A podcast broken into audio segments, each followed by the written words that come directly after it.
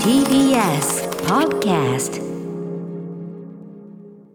12月1日水曜日時刻は8時になりました TBS ラジオをキーステーションにお送りしているアフターシックスジャンクション私ライムスター歌丸そしてはい、水曜パートナー TBS アナウンサーの日々真央子です。さて、ここからは聞いた後に世界がちょっと変わるといいなな特集コーナー、ビヨンドザカルチャーです。はい12月に入りましたからね映画音楽ゲームなどさまざまなカルチャーの2021年を総括していくという企画も増えてくんじゃないでしょうか、はいその始まりにふさわしいのはこんなゲストのこんな企画です題して2021年で一番重要な文房具はこれだ決定会議こんなことをね決定する資格というか決定する立場にいるのは ね勝手に決定してもね大丈夫なのはねこの3人しかいないんですよ確かに違いない。何勝手に決定してるんだっていうことで 大すよ変勝手ですもんね。ええ今夜のゲストはこのお三方です文具王です木立拓です。タコ壁打ちです三人合わせて文具ジャムです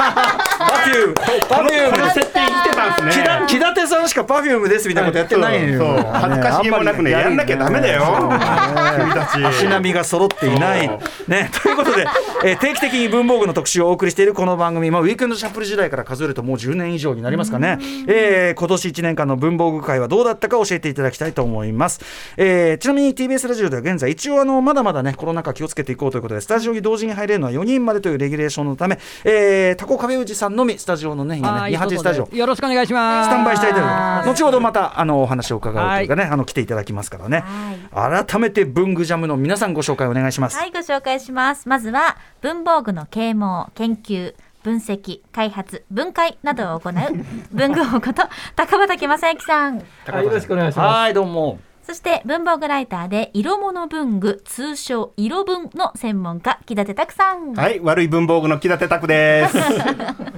そして最後に実践派文具マニアの文房具エースことタコ壁氏さんです。すはいタコでございますよろしくお願いいたしますはいよろしくお願いしますうん3人揃って文具ジャムということで、三3人名義でイベントや雑誌の連載などさまざまな活動をされています。これねでも実は文具ジャムとしての正式ご出演はですね昨年の7月9日以来ということで、結構経っちゃったんですよ、ね。だいぶ間が空いちゃいましたね。まあねえ、はい、文豪はね、ちょいちょい OKB、はね、い総選挙、はい今年もね、迫ってま、迫ってるから、ついに始まってるのかな。い OKB 総選挙でね、クレバ氏ともね、そうでしおりますた。が。暑かったあの回も。うんクレバ今やもうテレビも文房具の人として出てますかそらうね。なんですよね。おーちょっとジェラス。どうなってんだって話なんですけど音ね楽。界の文具王と言われてますからね。さあということでちょっとそれぞれに伺っていきたいと思います今年の文房具界、まあ、大雑把な質問ですがどうだったんでしょうかとね、今年の文房具界というよりは、今年後半がとにかく文房具が、えー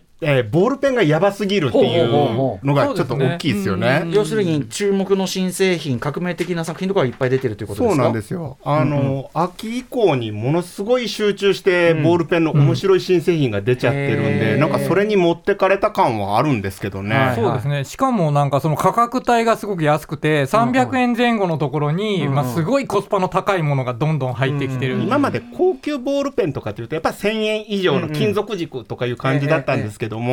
実はその 100, 100円150円のボールペンのワンランク上として300円帯というのがちょっと新たに出てきたという。新たな主戦場が生まれたっていうことで、そこに参戦するね、のが、うんまあ、OKB に間に合わなかったものも含めて今すごい勢いで、はい。これなんか学校もリモート授業とかがだんだん終わってきて実際にクラスに集まるようになったから、うんうん結構学生さんとかもそれぐらいの価格帯の文具って嬉しかったんじゃないかなと思うんですけどあーうんそういう狙いもあったりするんですかね。まああのね、いつ開けるかは分からずに作っているというところはあるんですけど、今年後半に集中しちゃったのは、夏場とかがやっぱりちょっとやばかったので、新製品の発売時期をずらしたというか、ああそうか集中しちゃったというかこのタイミグングに出しても、みんな買いに来てくんないっていそううのかが、そうかそうか文具店行かないからね、はいそうかそうかやっぱり一回書いてみないとっていうのもいろいろありますからねありますこうもいうんねのはねはい、タコさんはいかがですかいや実際にあの、まあ、あのコロナの話と、まあ、被る部分はあるんですけども、あの各社の新製品がやっぱり後後出し後出し後押しになってるんですよね間違いなほうほくうほうほうボールペンだけではなくて、うんうんいろいろノートであったりさまざまなものが、うん去年出てたかもしれないそれを一生懸命考えて今年出たっていうのがすんごい後半に詰まってるんですよ。へー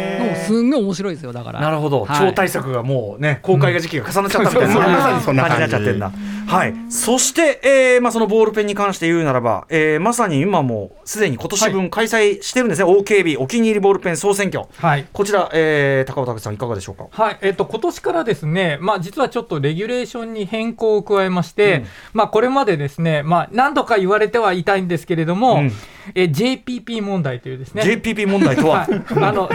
ジェットストリームポールポジション問題というのがあ りまして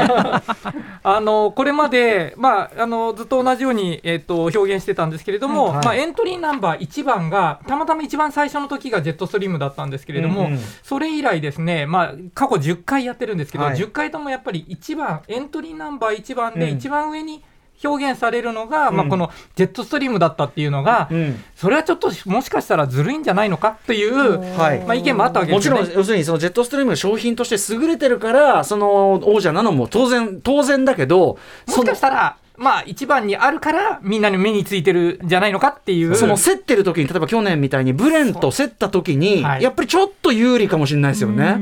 まうんうあ、んそういうことが言われたために、ことに対してですね、まあ、今回11回目なのうで、んうんまあ、大きくレギュレーション変えますと。はいで、えーとまあ、その表現する順番としては、最初の一番最初から並べていくのは新人にしますと。やっぱ新人はこれまであまうんうんり人に知られていないので、まあ、それを最初に1番から順番に並べていて、はい新人が終わったところから、新人はもう本当にあの発売日順です。んで、その新人が終わったその次からは、まあ、ゲルインク、油性インク、えー水性インクの、まあ、う今、んね市場で多い順番に並べて、でそれのあいうえお順です。はいということなんで、完全に恣意的な順番を排除すると。なるほど公平それ公平はい、はい、かなり公うんうん平な、えー順番にしました。ということで、ジェットストリームもあのだいぶ後ろの方に下がっておりますとこれいうこさとですね。文豪これこれでですよ、はい劇的に順位変わっちゃったら逆に気まずい ですよ。あの、あのレギュレーションの問題だったんじゃねえかって。 そこはちょっとね、あ10回もやってのきた古川 P と一緒にきちょっとねあの、考えなきゃいけない問題ではあるんですけど 危も惧。しているところではあるんで、はいでもまあ改善ではあります間違いなくね。はい、ということでですね、まあ、そのをやって、まあ、今、募集を開始しておりまうんうすんということで、まだ1か月ね、あのありありますけども、まあ、そんな感じで集めているんですが、まあ、その結果、はいまあ、まだちょっと中間状態ではあるんですけれども、やっぱりいろいろとですね、はいまあ、もしかしたら、それは新人とかいろんなもののパワーバランスにもよるんですけれども、はい2年前のブレーンショックを超える、匹敵するような、うんうん何か、えー事件が起こるかもしれない。やばいじゃないですかいやとにかくジェットストリーム動かないでしょ感がね、あったぐらいだから、はい、だから、まあ、圧倒的にダブルスコアみたいな状態はあったんですけども、その状況は今はもしかしたらないんじゃないのかおっっとて何こいう。れちょっとメーカーの方々もちょっとヒヤヒヤもんですねこれは ね本当だよね見てみてわかんないですけども。本当だ何よが起きてるのよっていいうや、あうんの、今年はちょっと新人もね、やたらと強いのうんが、ちらちらと入ってるんで、スーパはーいルーキーたちうがん、スーパールーキーがしかもリストの上の方にあるということうんはで、い結構な有利なスタートを切ってるということもちょっと見逃せないですよね。はういんうんということなので、まあ、あのどうせ誰かが決めてくれるんでしょって言って、まあ、見ているとですね、うんやっぱ自分の推しペンが、うんまあ、やっぱりその上位に入らない可能性もありますそのうすでるとなんかね、確かにうんもやりますよ、うんはい、なので皆さんぜひですね、まあ、まだ投票受け付けていますので、はいあの必ず、えー、1票投じていただきたいっていうのが、うんであのまあ OKB の、ね、総選挙のホームページの方を見ていただければ今年の、まあ、状況がわかるかなというふうに思いますとそれとあとはですね金光さんとコラボしまして、うんえー、と今年もですね昨年あの握手会を唯一あの行っていただいた握手会というのは全部あの要するに試し書きができるというね、はいことですえー試し書きをして、えー投票することができる握手会ですね、今年もですね新宿のコワーキングスペース、作るワークで、えー握手会を限定的に開催しますと。であのまあ、あの感染のです、ね、あの予防というところではです、ね、細心の注意を払って、えー握手会を開きますということで、うん今週の土曜日、12月4日から12月の29日まで開催いたしますので、うんまあ、そちらの方にもですね、えーとまあ、開いてる時間はコワーキングスペース作るワークのあの営業時間を見てくださいということで、はいであとあの、今週末からですね、えー中間発表というか、中間報告おの、ーえーとですね、動画を、えー配信予定でありますこれのでドキド。キすんな、はい、文豪の本当 YouTube チャンネル見てください。いやーは何が起きてるのかっていうとこですよはいジェットストリームいつまでも強いと思うなよっていう状況なの、何が起こるか分かんないいね決してですですね、だからといって、まあ、少なくともジェットストリームが、もう全然ダメみたいな、暴落みたいな状況は起こってはいないです。あの、やっぱりそこはですね、王者は王者としてのですね、やっぱり実力はもちろんね実力は持ってもますちろんあるわけだからね、フォールポジションなだけではなかったと。だけではないと思いますけれども、まあ、ただやっぱりですね、まあ、今ね、あのまだ確定してないところなんで、あまりこう、ね言うとあれですけれどうんうんうんもちろも、んですはいただ本当に、あの今年はですねかなり乱打戦になっている状況ではあります。面はい白いですね。これあのぜひ皆さんねあの握手会ことそのししあの試し書き会、試し書きはいあのこれ絶対一回はぜひ行っていただくあのね全然違いますから、本当に、は僕はやっぱりその握手会に強い選手たちいるじゃないですか、はいやっぱりね握手会で出会ったものこそが愛用品になることが多くてですね、はいぜひちょっとあの一回足を運んでですね本当にやってみることをお勧めいたします。これごめんなさいちなみに変更点の中の一つのはい名称がはい OKB48 選抜総選挙かはらい総選挙になったってこあれー確かにこれ何があったんです かまあ、あのたまたまですけども、あのまあ、AKB48 選抜総選挙っていうですね、まあ、あのどちらかのあのアイドルの方々がやっているイベントがありまして、たま似た名前のやつですよ AKB ね。って言ってるじゃないですか。ねたたまたまちょっとね名前が似てたので、ええでまあず10年やってきたんですけれども、ええまあここひらであのまあ10年やってきたことですし、まあ必ずしはもいちょっとあまり似ているのもどうかということ で、 OKB48 って言ってるんですよ。OKB ってまだ言ってるじゃないですか。第一番一番似せてるとこは変わってないから。今回もであとロゴマークも変えてみましたがあのこの間までねめっちゃ似てたんですよ。言っちゃった言っちゃったはい、ということねえであのそういうこと今回シャープなデザインに変わりましたという。あーじゃあいろいろ改革があったということで結果もねはい、もうあの古川 P とですね、もうカンカンガクガク大変だったんですよね。 はい。いやー楽しみですねもうこれはいね。は楽しい。みですということで今日もね、えー、と OKB の動きにも関係してくるかもしれませんこの後は文具ジャムの皆さんに今年を代表する文房具それぞれご紹介いただきますよろしくお願いしますお願いします。お願いします。 After Six Junction. TBS ラジオをキーステーションに生放送でお送りしている「アフターシックスジャンクション」今夜は2021年で最も重要な文房具はこれだ決定会議をお送りしますゲストは文具ジャムの皆さんです改めましてよろしくお願いしますよろしくお願いしましす。ます、はいではそれぞれにですね2021年発売されたベスト文房具を発表していただきますえー文具王さん木立さんタコさんの順番で一人ずつプレゼンしていただこうと思いますはいではまずは文具王からお願いいたしますはい、えー私文具王の2021年ベスト文房具は三菱鉛筆ユニボール 1F です出ましたはい実は私、はい現在もうすでに使歌用丸さんの手元には。使用しております、はいあのーもうメインボールペン今これになりましてもう返し10本買いました箱で、 はい、ただサラサドライも捨てがたいのでまだちょっとバックアップにはしておりますが、はいメインは今これになりつつあります、はい0.38です0.8はい、いやいいですよね、あのこれあの、ユニボール1っていうボールペンが昨年出て、これも話題になったんですけれども、昨年の OKB でも3位ということで、はいかなり人気のペンではあるんですけども、ワンインクという新しいインクを使って、濃くはっきりした筆跡、かなり黒いっていうのが特徴ですね、染みにくくて、うんはい紙の表面にインクが全部残るっていうことで、非常に濃いインクということで、はいまあ、読みやすいっていうのもあって、まあ、人気だったんですけども、それのまあ120円でユニボール1が出たものに、ん今年 1F ということで、それがワンランク上の330円ということで。先ほどおっしゃってた値段帯ですね、はい、そうですね。はいで、あの、まあ、ボディから、まあ、これまでの、あの、ユニボール1の方はですね、あの、先端部分にグリップがあったんですけど、ラバーが取り除かれて、その代わりに、ボディの中にですね、金属のパーツが埋まってるんですね。でこれがスタビライザー機構と言われていなるてほ、どまあ、この重さによって全体的にしっとりと重さが加わった感じですね、まあ、前のものは全体的にプラスチックだったので軽かったんですけども、うんうんちょっと重さが出てきたのとあとはい先端が、まあ、金属製なのでかなりシャープに追い込めるので、まあ、このブレみたいなものもかなり抑えられると安定感がすごいいうことでかなり安定感のある仕上がりになってます。うんうんはい安心感がありますねあのペンこののちょっと先トのップが重い感じがは本当に書きやすいし、はいあとね微妙なこのボディの太さとかシェイプもはいいいんすよね、あといあと三菱がついに余計なことをデザインデザイン上でしなくなった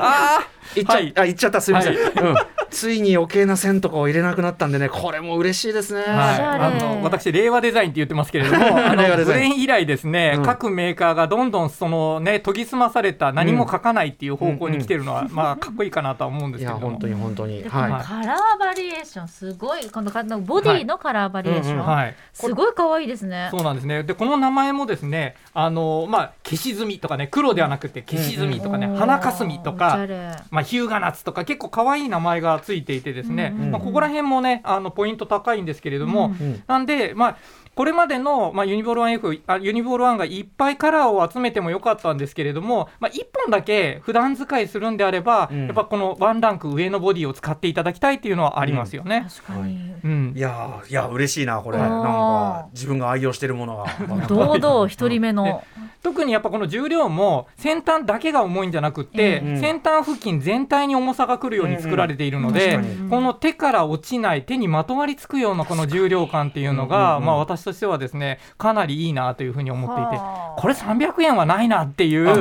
うんやっぱりオーバーコストというかオーバークオリティじゃないですかね。うんはい、というふうに思いまへーす。だからコスパが最高にいいなというふうに思いますね。ねえこのはい押し心地もまたなんかいいですね、しはいなんか結構ししっかっりかりありますよねあのほこれもあのノックだけでも、ユニボール1と F を比べるとやっぱそのノック感が違うんで全すよ然ね。違う、うんうんうん気合入るなんかはい確かにこれ300円台で得られる高級感って考えると本当お得だなは可愛くておしゃれだし、うん、でもとにかくねあの文房具ってこれがいいですよねその要するに最先端クオリティというか最先端技術はがいめっちゃ手に入れやすい値段に入ってるっていう,、うんそうなんですよ確かに他のものと違うところですもんね車とかと違うとこい、これまで120円のペンが今度300円っていうところなんですけど、まあ、あの他社も含めてやっぱりその最低価格ラインの100円から200円の間うのん安いペンがいっぱいあるわけですけど、ええでもクオリティめちゃくちゃ高いんですよね、うんそれに、まあ、むしろ適正なボディを与えてあげるっていうあかーいう感じでワンランク上になってきたかなっていう感じはしますね。なるほど、うん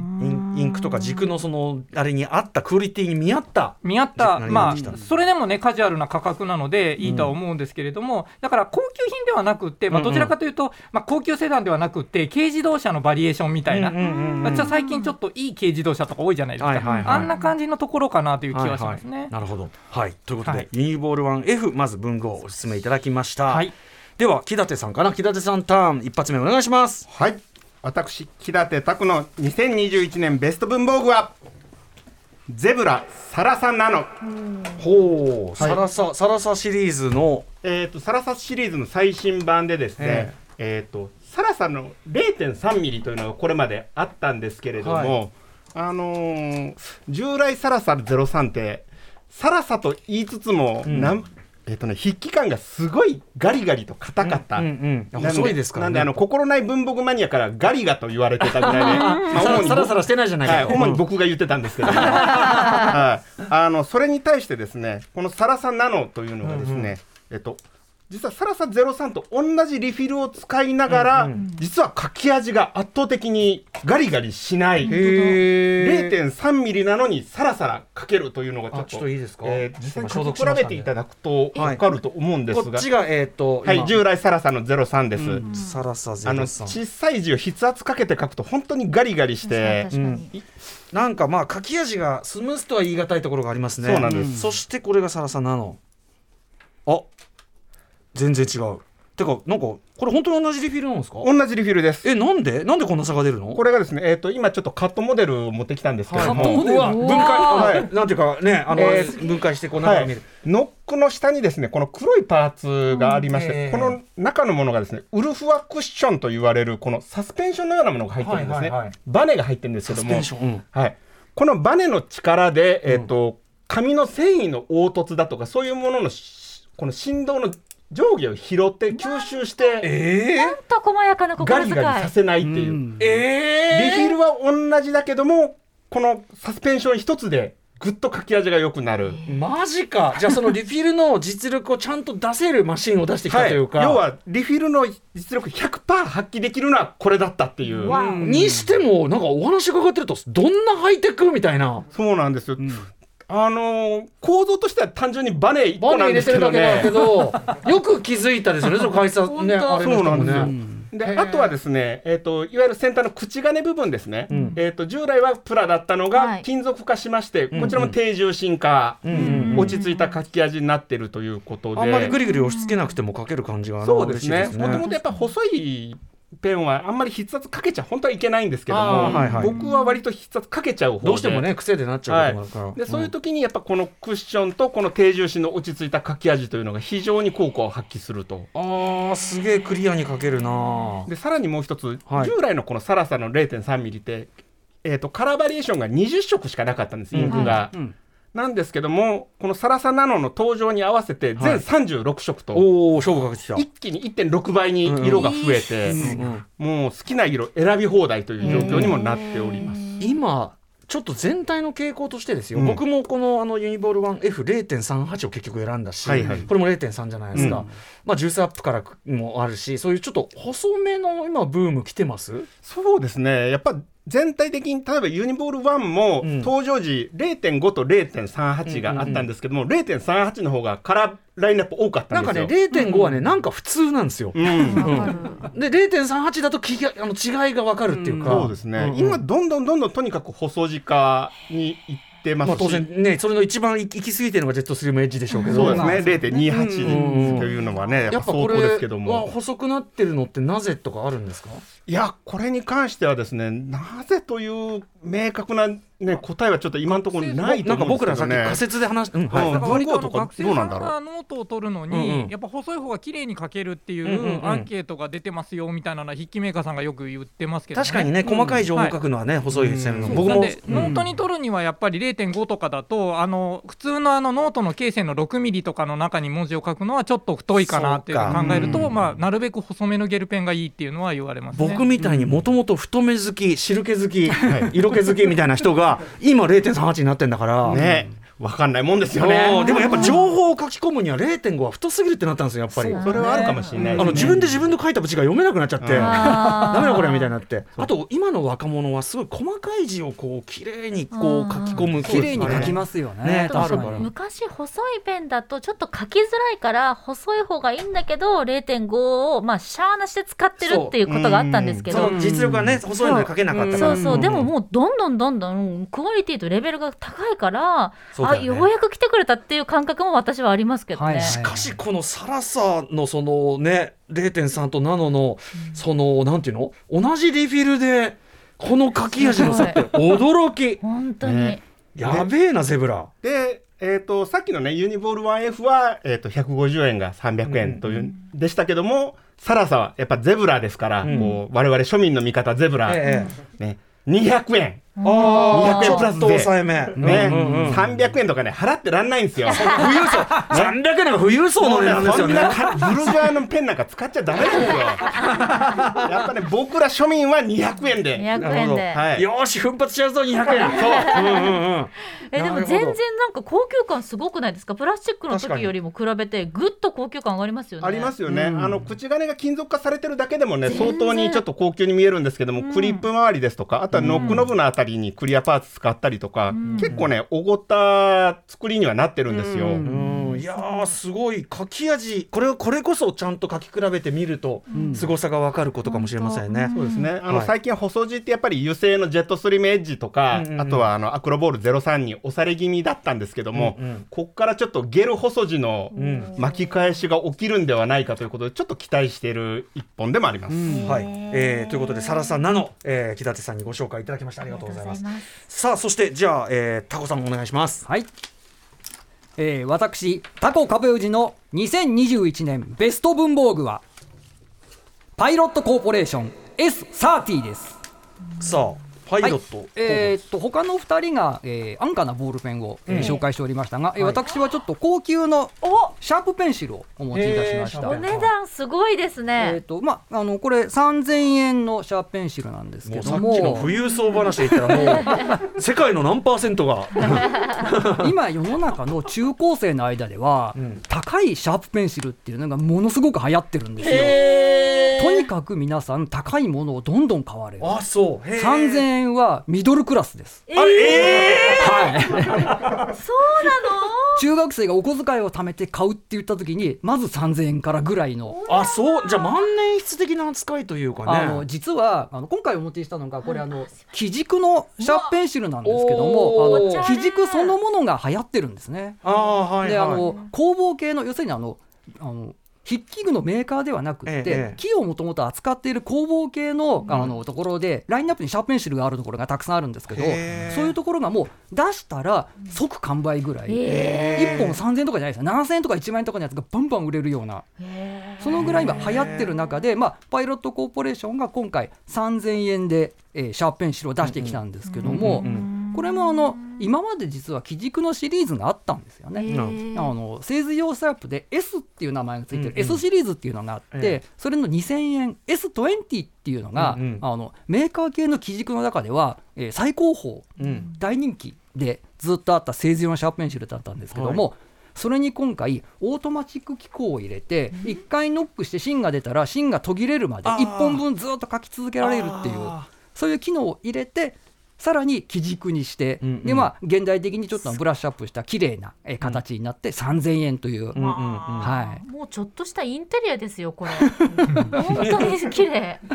生地が素敵、へえなんかちょっとこうなんていうかな上がちょっと先こう細ってるなんていうかなちょっとこうコカ・コーラの瓶じゃないけどこうちょっとシェイプしあた確かにねね形になってるのがなんかちょっとこう言っちゃえばセクシーっていうかすごいかっこいうん本い、当う本当んにそうですよねあの単なる寸胴だとやっぱりあうんのうん今一つかっこよくないっていうのはありますけども、うんうん握るところがほんの少し太くなっていてさらに実際に握るところはわずかにシェイプしてる、うん本当だフィットしますねこれ指はに沿うような形で重量バランスももやっぱりちょっとこうちょっと先にでも全体に先の方が重いような中心と先に重心があってう,、はい、んうんやっぱり書きやすさみたいなもの、まあ、製図用シャープペンシルから生まれたシャープなので、はい疲れなさそうええ書きやすさっていうのを重視してるデザインになってます学生なんかずーっとこれでさ試験とかやんなきゃいけないかそうらですね、うんやっぱその疲れないとかその握りやすさとかすごい重要ですからね、うんこれ持ってたらちょっとかっこいいですねクラスで、ね、これだからつまりもういわゆるモテ文具っていうやつがさモテ文具です俺らさ完全10年前に さあのこの文具使ってるとモテるヒャヒャヒャヒャとか言ってたけどさそれが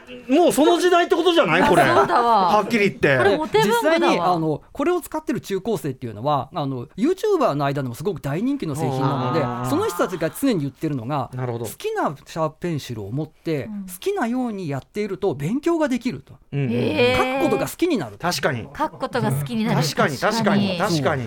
そうだよねでもねいやこれでも大事なことよ好きなものに囲まれて好きなようにやるといい感じになるっていうのはこれは真理よこれは何事においてうんうんもうんうんでも学生さん一日ね何時間も持ってますからねそう確かに一番の相棒だ一番の相棒ですから、おーまあ、3000円もそれで考えれば安いか確かにねあのまあ、これ1本をずっと使い続けて例えばえー中高と使って大学受験まで使ったなんていうふうになればすごく思い出ができると思うんですよそうですよね原因も担ぐしなで実際に今お持ちになってるのはほぼ新品ですけども、はい10年以上使うとこういう色になります。え経年変化えええ え使ったのこれはあの、まあ、あの別の別 S20 のっていうシリーズ、私が使い続けて、まあ、15年ぐらい経ってるやつなんですけども、もう、なんかツヤッツヤの、うんうんうんうんはい。へーこうなった時に、すごく愛着が湧きまなんす。かもはやもう革のバッグみたいなもんですよあね皮もそうですよねう。んねえ大切に使うっていうことを覚えてもらうためにも、3000円は高くないっていうふうに思っていただけるとありがたいですよ経ね。年変化までねはなんかこう価値に含まれるってすごいですねあそうそんな時代だちょっとエモいですよね、うん確かに確かになん変なうんこれが、あの、その後に、だから大学受験に受かりましたなんて言った時に、みんな一斉にインスタとかに上げるんですよ。ん俺はこんなに頑張ったシャープみたいな。あーへえそうなんだそうじゃあ今さ中1になるぐらいのタイミングのやついたらこのラインプレゼントなんかしたらこれいそうですよもうめちゃめちゃ喜ばれますよ。おじさんの株上がりまくり そうだわ、ねえクリスマスですよもうすぐ、ん年末やばしやばしこれ年末の皆さんプレゼントに分かってるみたいなことにねなるほどね基軸としても色が4種類あって割と見た目が違う色になるんですよ、うんうんうんあの黒いものとそれからあのダークブラウンのものからディープレッドとかあのさらにもうちょっと白っぽいブラウンだったりとかね4種類ほどあそうなんのだ木の感じがやっぱり違うので、うんうん木の素材は同じなんですけど色目がだいぶ違ってくるので、はいお好みで選んでいただくこともできますへえね。でもすごいですねやっぱりもうシャーペン一本で現代の流行りというか流れがわかるっていう本当ですよ。うん。はい。ありがとうございます、えータコ壁口さんご紹介いただいたのはパイロットの、えー S30 シリーズ S- S30 え30、はい S30、えー基軸をご紹介いただきました、ありがとうございます。それでは2ターン目いってみましょう2ターン目高畑さん文具王の推しは何でしょうかはい私文具王の2021年ベスト文房具は国用ペルパネプです黒曜はいペルパネプはいなんだそれはえこれあのシリーズ名なんですけれども、ええ実はあの単体の商品ではなくてノートとペンの、まあ、シリーズなんですね、でノートが実はこれ3種類すごい同じに見えるんですけど全然違うノートなんですね、ええあとペンも、えー、とファインライターとそれから、まあ、ボールペンですねサラサですけど、ボールペンと、はいそれから万年筆があってそれぞれの紙質とそれぞれのペンの書き心地を組み合わせて、まあ自分のちょうどいいく組み合わせを使おうということなんですね。うんですからあのペンとしてはあの既存のペンだったりもするんですけれどうんうんうんもそのノートの方見ていただきたいんですけども、はいサラサラツルツルとサラサラとザラザラっていうのがあって全く書き心地の違うあのノートになっています。ちょっと紙質が違うの分かりますか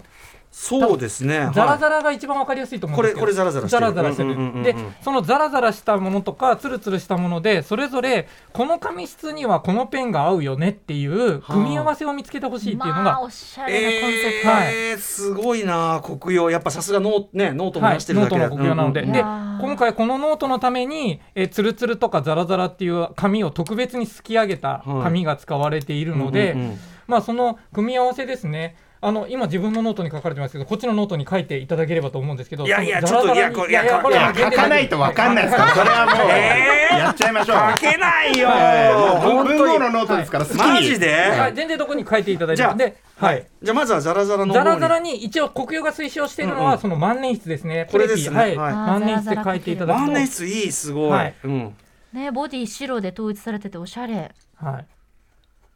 あ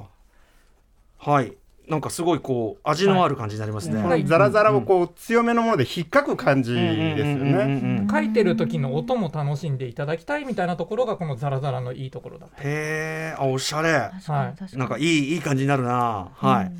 でそのツルツルとかだった場合は、例えばファインライターがいいよということで、いいんですか、はいちょっとぜひぜすひ書いてみてすごい心苦しい、えっとどこれはえっとどれだろうサツルラツサルラはい、えーあこっちだそれですねそのこれツルツルしてる方こはれい、ツルッツルだ、へはいえ。えちょっとなかなかないツルツルだ、はいへえ。ちょっとないないないないえでこれでで、えーファインライターとかであこれだ書いていただくとまあそういうもので書くとまあツルツルを楽しんでああなんだろうキュッキュッとしてるなるほど。もちろんあのユニボール1で F で書いていただいても全然構わないのでそうやって書くと紙質とのペンとの相性確かにこれだとどうお気に入りのペンにちょうど合った紙はどれだろうっていうのを探すのもなかなか面白いこれちなみに今ツルツルのノートに万年筆で書いたらどうですか？あーちょっとやってみますね、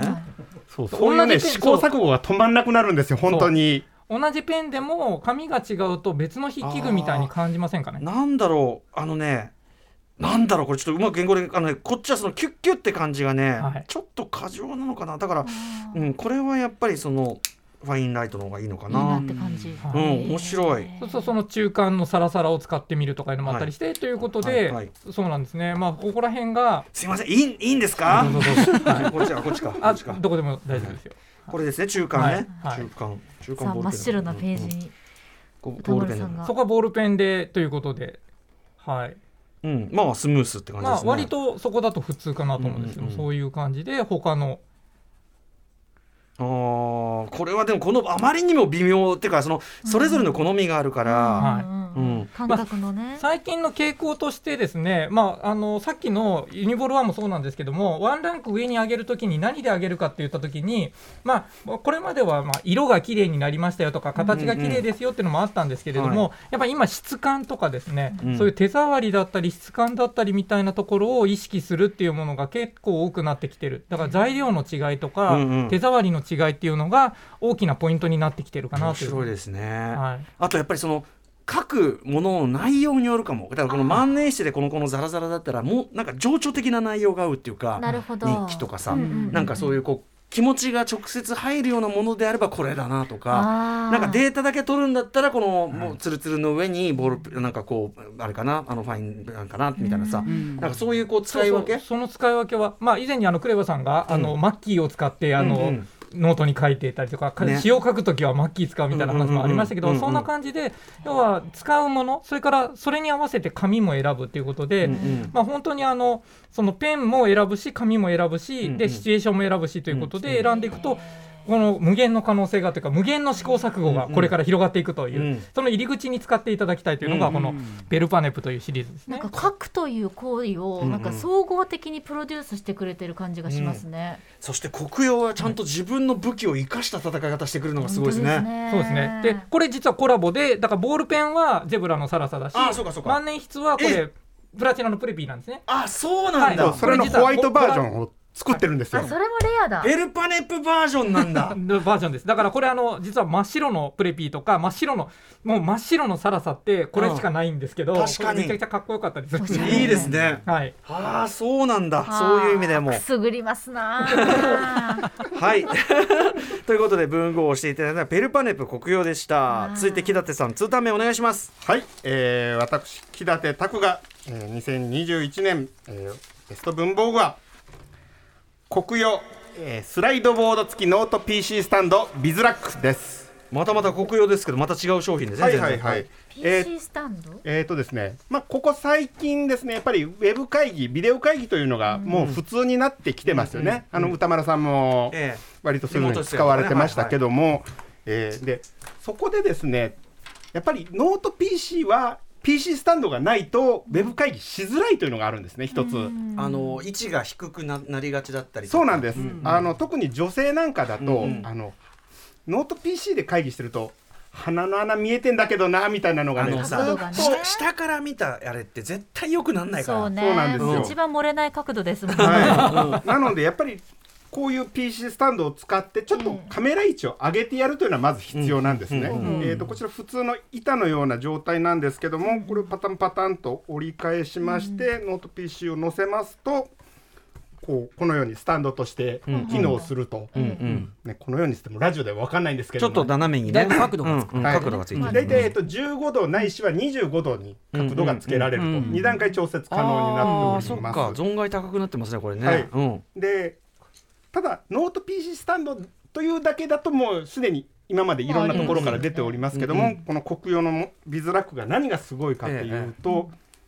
このノート PC スタンドの一番下の端にですね、ええちょっとタブがついておりまして、ほうほうこれをずるずるえず嘘でるっしょと、えー引き出しましてなんか出てきたと。うんうんなんか出て引ききた出すとなんか出てきて、はい引き出すと板がちょっと出てくうんる、うんううん、ん硬いな、ちょあ出てきた。あ板が出てきた、はいはいはいっとこれ板が出て CG なんで硬いんですけども、ガツンと出てきた、は、はいいこうやって板が出てきて、ええこの板をパタンと折り返してキーボードの上に乗せますと、はいはいなんとこの上で、えーメモが取れちゃうキあーボードが一気に机になっ机にちゃなうわるけですあーあのウェブ会議しながらやっぱりメモ取りたいとか、うんうんそういうことはあるんですけども、ええええはいあの机が狭いとやっぱそうメモ取る場所もないとか、うんもうキーボードでいっぱいいっぱいになっちゃいますもんね。そうなん確かに手元が。あとその、らどっか表でねなんか作業してる時とかそうなんねですいよいよでもしくはあとウェブ会議しながらメモ取るときにやっぱりどうしても視線を外しちゃうんで、はいはいはいなんとなくこのフレームに映ってる自分の見栄えが良くないと。あーここれですとほんの少し視点を下げるだけで、うんえっとうんうん映りは変わらずにずっと会議に参加しつつメモが取れると。はあへーなるほどなるというほこどとで非常に効率的に、えーウェブ会議ができるようよにくこんなこと思いつきますね黒曜これはねちょっと僕も最初に展示会で見た時に、ええ天才っていうふうに言いましたから、ちゃんとだってさなんかこうなんていうかなすごいすなんていうのテクノロジーを使ってるとかじゃなくて、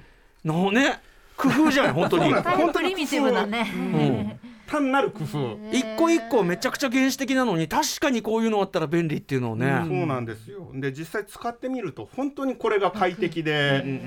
あの僕大体ウェブ会議しながら横に飲み物を置きたいんですね、えで飲み物を置くともうなんかノートとか取る場所がちょっと確保しづらはいいはいはい。ですけどもそういうのは全部キーボードの上に逃がしちゃう、んそうすると非常に快適、だってそこにスマホを置いて余計な動画見たりとかできますよね。 悪いですね態度悪いですねこここに置い て、ここに置いてちょっと目線を落としてるうーんってことうなずきながらはいはいはい YouTube を見られ ますよ。バレないですかね不良社員 だなそれも悪いですねあーいいですねそういうのもねはい、これおいくらなんですかこれはこれがですねちょっとお値段高めで4500円プあラいやいやスでも税となってるんですうんうんうんがえっとねはっきりとお値段以上の価値は確実にあると思うんですよ。うんうんあのただでさえノート PC スタンド使ってない人多すぎるんで、ううあのとにかくワン機能追加してちょっとお高めでもいいもの買っとくっていうのははい絶対価値あります、これ僕もは。リモート出演の時にやっぱりこうね一、まあ、本今本すごい積んでこうやって置いたりとかしてますけはいど、はいわかるわかりうます。ん、ねなんかねねあるもんねあれねでもまあデスクだと思えばデスクを買うと思えばそうだよね4950ってめっちゃそうだ安いよです。ね簡易デスクでで確かにほんの小銭ですよ。さ本当っきまで200円がとか言ってた人間のセリフとは思えないんです けど。さあということでじゃあ、えー、と木立さん2週目をご紹介いただいたのは国用のスライドボード付きノート PC スタンドビズラックでした、さあタコさん3ターン目お願いしますはい、えー、私高岡壁氏の2021年ベスト文房具は岩下の新生姜と石丸文工堂のコラボレーションで岩下の新生姜インクです私今日これ一番気になっちてょっまと待しってくださた。い色分担当は木立さんじゃないんですかあの実際にあの去年、今年まあ去年とは言いませんけども、万年筆のインクっていうのがものすごくブームだっていうのはそのまま続いてるんですおうね。えーインクうんうんはい前もなんかあのいろいろご紹介いただきましたもんうんええねはいはい一般にはインク沼なんて言葉がだいぶあの普通の方の口からも出るようになるぐらい出てきてるんですけど、あのインクそのものはメーカーが作ってるもの以外にもお店がオリジナルで作って置いてるものが結構多くなってきてるんですね。自分で作ることができてお店に置いてそのお店に来ると初めて買える。オリジナルで今回あのご紹介するこのインクはあの石丸文工堂さんっていう長崎の文房具店さんがプロデュースをされて、はいええでもちろんあの岩下の新商が、えー岩下食品さんが、ええー直接、えーいろいろな、えー工夫をされて作った製品なんですが、まあまず見てくださいこの本当だ。素晴らしい新生姜の色、ねえはいピンク。明らかに新生姜の色のインクなんですが、へーうんうんえーこれが何がすごいあの一応書いていただきましょうあはいはいはいあのえーどんな入れたものあり色なんまだろすうのでこれ日比さんはじゃあこのはいあり現がとう物ごをざいます。はい。岩下の新章がいきますよ、はいで一応万年筆に入れてきてるんですけども。あいい色だ。はい、あの岩下の新生姜をまあ彷彿させるピンク色、ちょっとちょっと紫っぽいのかなそうほんのちょっとだけあのまあ書きやすいあの見やすい色にはなってるんですけどうんも、パープル寄りのピンクですね。はいうんかわいい、うん、これが何がすごいかって言いますと、うん日比さんもしよろしかったらキャップを開けてみていくやださい。私えまそうさかだと思ったのまよ、ねさかとは思うけどまさかとは思うけどいやいやいやはい、えーインこクのインクのですよだって最大の特徴は岩下の新生姜の匂いがするんですい。やインクですよ、はいインクでそんな匂いするわけないじゃないです か振りが完全に即落ち案件じゃないですか、それ。生姜 や生姜の匂いがする書いたものからもするでしょ。うん書いた分にもす るでしょうんうんうんうんえしかもなんかさ生姜っぽいじゃなくて本当に岩下の新生姜の匂い そうです。これは岩下の新生姜の匂いが本当にします。えー、はい何これ、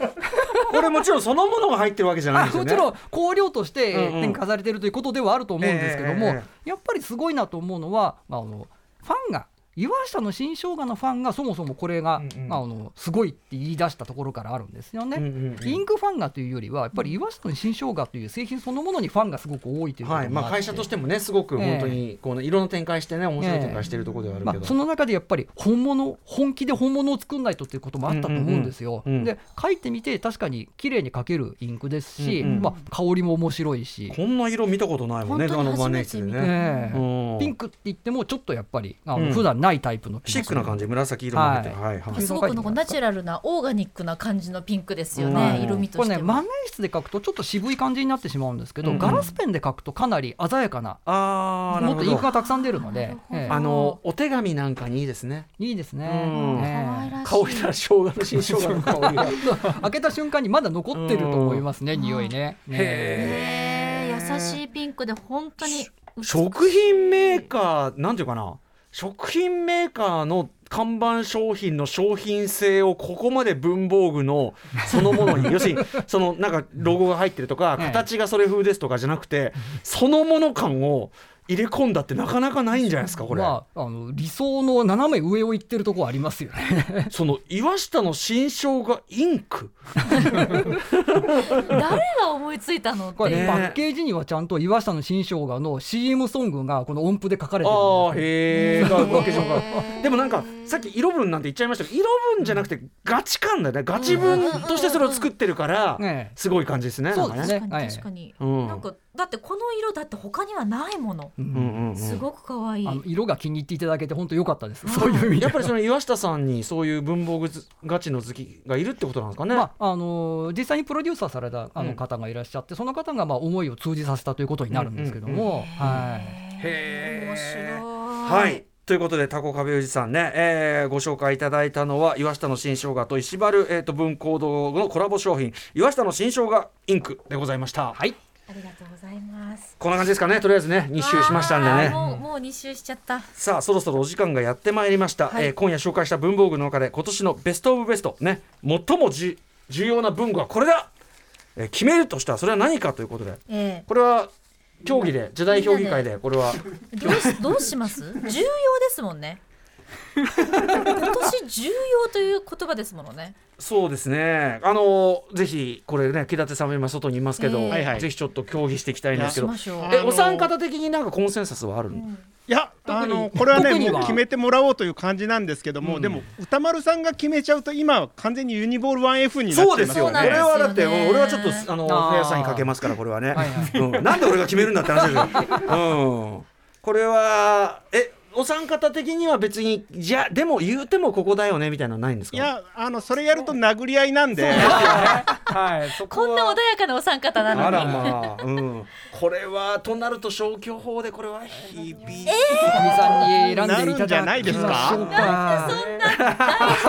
私になすりつけるんですかすりつけだあよのね今年1年の文房具まとめなすりつけだよを日比さんにお願いするということでい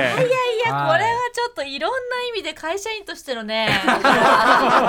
務が今問われておりますけれどもさっき YouTube 見るとか言ってたけどすごい助かるなと思ってそれはちょっと早く早く手に入れたいなえどうしますまあでも個人的にだから俺はこ僕はもう個人的にイボルワン F はゲットしちゃってますんで、ええ個人的にそのそこう来たところっていうのでもいいですけどね。うん、そうですねまあでもその2021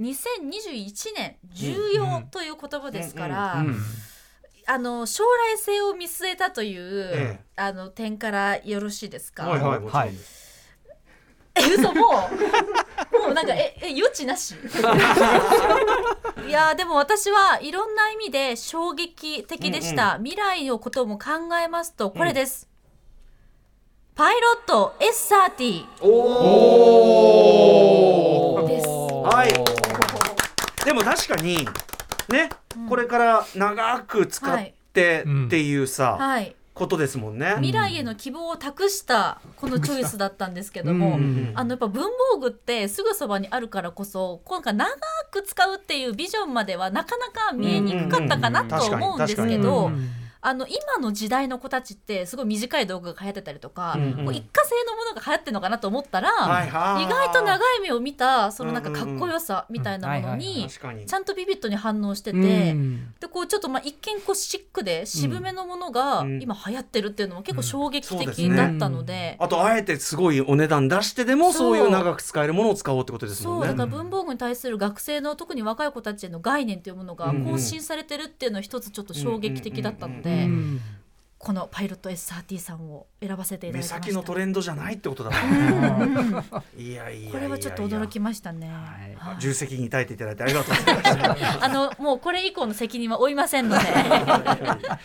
ね、いやでもいいんじゃないですか、ねチョイスの理由もはっきりしてましたしね。あはいりがとうございます。えーということで、えーま、でも、まあ、き今日もどれもねあそうそうなんだっていもううもちろんどれがいいとか悪いとかない全部いい僕個人的にはやっぱりサラサラなののリフィル同じで確かにあの全然違うって衝撃でしたこんなことあるんだっていう、はい、軸が違うっていうのがね、はいということで最後に文具ジャムの皆さんそれぞれからお知らせをお願いいたしますじゃあ高畑さんはい、えー私の方はですね、まあ、OKB48 これからですね、また発表もしていきますので、皆さん必ず、えーご応募くださいっていうのと、はえーそれに関して、えーと、YouTube の方で、えーいろいろと放送やっていきますので、文具王の、えー YouTube チャンネル、えー見ていただけると嬉しいなと思います。はい、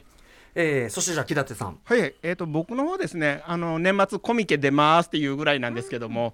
あの割と悪い文房具の本ですとか、はいえー作詞を利用した書きづらいルーズリーフですとかそういう ものを売ってますんでぜひお越しください。あ、あのそういう販売もしてるんですかはいはいしておりますうんうんはい。えーありがとうございます北田さんそして、えー、タコさんはい、えーすみません、えー他局の話で大変申し訳ないんですけども、えーそうだそうだ私実は、えー文房具だけのラジオ番組をやっております、うんはい、えー群馬県沼田市にあるコミュニティ FM FM 大勢というところで毎週日曜夜7時半からタコとナオミの文房具大作戦という番組をさせていただいております。えーパーソナリティは、えーまあ、私もそうなんですけども、えー一緒に超絶万年筆インク研究家の藤井直美さんと一緒にさせていただいてましてさっきのインクの話なんていうのは僕はもう全然あの程度では彼女にかなわないっていうぐらい